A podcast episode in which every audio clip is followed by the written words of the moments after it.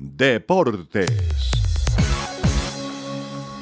Michael Walks de Canadá ganó la novena etapa en montaña del Tour 23. Vingegaard conserva el liderato con Pogachar al acecho a solo 17 segundos.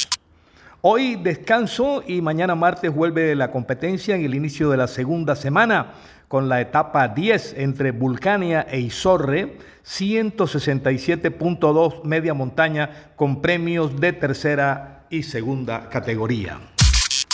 Por situaciones financieras y otras incomodidades, como la llegada del Chino Sandoval, se fue el profe Pinto del Deportivo Cali. El Chino Sandoval, separado del Junior por temas de indisciplina, fue presentado este fin de semana como nuevo jugador del cuadro azucarero de Cali. Fernando Escartín, director de la Vuelta a España, abre una puerta para que Superman López vuelva a correr la carrera ibérica una de las tres competencias más grandes del mundo. Si no tiene sanción, no veo el por qué no pueda competir, dijo el dirigente deportivo de la vuelta.